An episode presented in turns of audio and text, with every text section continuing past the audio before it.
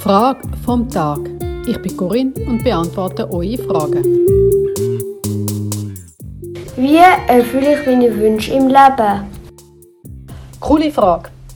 Denn ich weiß jetzt gar nicht, was du genau für Wünsche hast und habe darum die totale Freiheit, mir auszudenken, was für die Wünsche du meinst.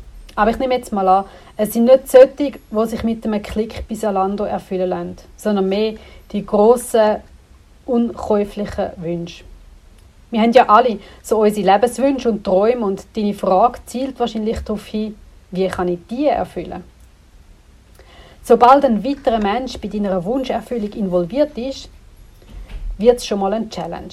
Weil der andere Mensch muss den Wunsch auch wählen. Ich denke da also Situationen, wenn es zum Beispiel um eine Partnerschaft geht oder ums Kind geht oder du etwas willst, jemandem abkaufen, den er vielleicht gar nicht will hergeben will. Dann müsstest du zuerst herausfinden, teilt der andere meinen Wunsch auch und wenn nicht, gibt es eine Möglichkeit, ihn von meiner Haltung zu überzeugen. Oder dann halt, wie schaffe ich es, meinen Wunsch wieder loszulassen. Ich erzähle dir das gerade so, weil ich auch so verschiedene Träume in meinem Leben hatte, die sich nicht erfüllt haben.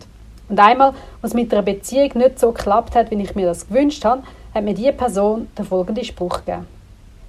Nenne dich nicht arm, wenn deine Träume nicht in Erfüllung gegangen sind. Wirklich arm ist nur, der nie geträumt hat. Da ist ein Satz von der Marie von Ebner-Eschenbach. In dieser Situation hat es mich natürlich sehr sauer gemacht und ich habe es überhaupt nicht verstanden. Heute sehe ich es entspannter und auch den tieferen Sinn hinter dem Wünschen und Träumen. Unsere Wünsche sind Antrieb von unserem Leben. Wünsche geben uns Orientierung und eine Richtung und sie motivieren. Also das erste Vorgehen, wenn du dir einen Wunsch erfüllen willst, zuerst mal den als Ziel aufzuschreiben und dann Teilschritt, was du selber musst machen damit sich der Wunsch erfüllt. Einer hat zum Beispiel mal gebetet, lieber Gott, bitte mach, dass ich im Lotto gewinne.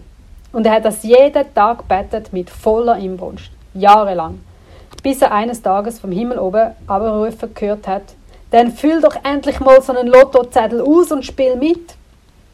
Ja, ich glaube, einfach wünschen oder beten, das ist zu wenig für eine Wunscherfüllung. Man muss einen Plan haben und man muss sich voll dafür einsetzen. Und es hilft auch, mit anderen darüber zu reden und zu schauen, wer einem da kann unterstützen kann. Es macht aber auch Sinn, den Wunsch immer wieder zu überprüfen. Will ich das wirklich noch? Oder hat sich etwas verändert in meinem Leben? Und ich will den Wunsch gar nicht mehr erfüllt haben und ich muss eine Zielkorrektur machen. Manchmal lernt man sich noch besser kennen, wenn man sich den Wunsch nicht einfach erfüllt, sondern sich fragt, warum will ich den Wunsch unbedingt erfüllt haben? Was in mir ist noch unvollkommen, bedürftig oder sehnsüchtig, dass ich mir überhaupt einen Wunsch erfüllen muss? Im Buddhismus ist nämlich der anstrebende Zustand Wunschlosigkeit. Weil sie sagen, jedes Wünschen ist auch mit Leiden verbunden.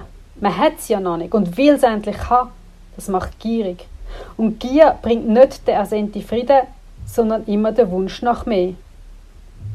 Weil sobald man sich einen Wunsch erfüllt hat, ist es dann ja nicht fertig, sondern es kommt schon der nächste Wunsch. Das ist unsere Zeit, wo der Kapitalismus nur darum funktioniert, wie wir alle immer mehr wollen und noch mehr wollen haben, eine bedenkenswerte Schlussbemerkung. Überleg dir doch, ob dir dein Wunsch Erfüllung bringt oder dich nicht einfach zu einem Sklav von einem grossen System macht. Viel Spaß beim Nachdenken. Hast du eine Frage, die du von mir beantworten willst, findest du mich auf der Homepage gegenwärtig.ch. Dort kannst du deine Frage stellen oder auch mir ein Feedback geben. Ich freue mich über einen Kontakt mit dir.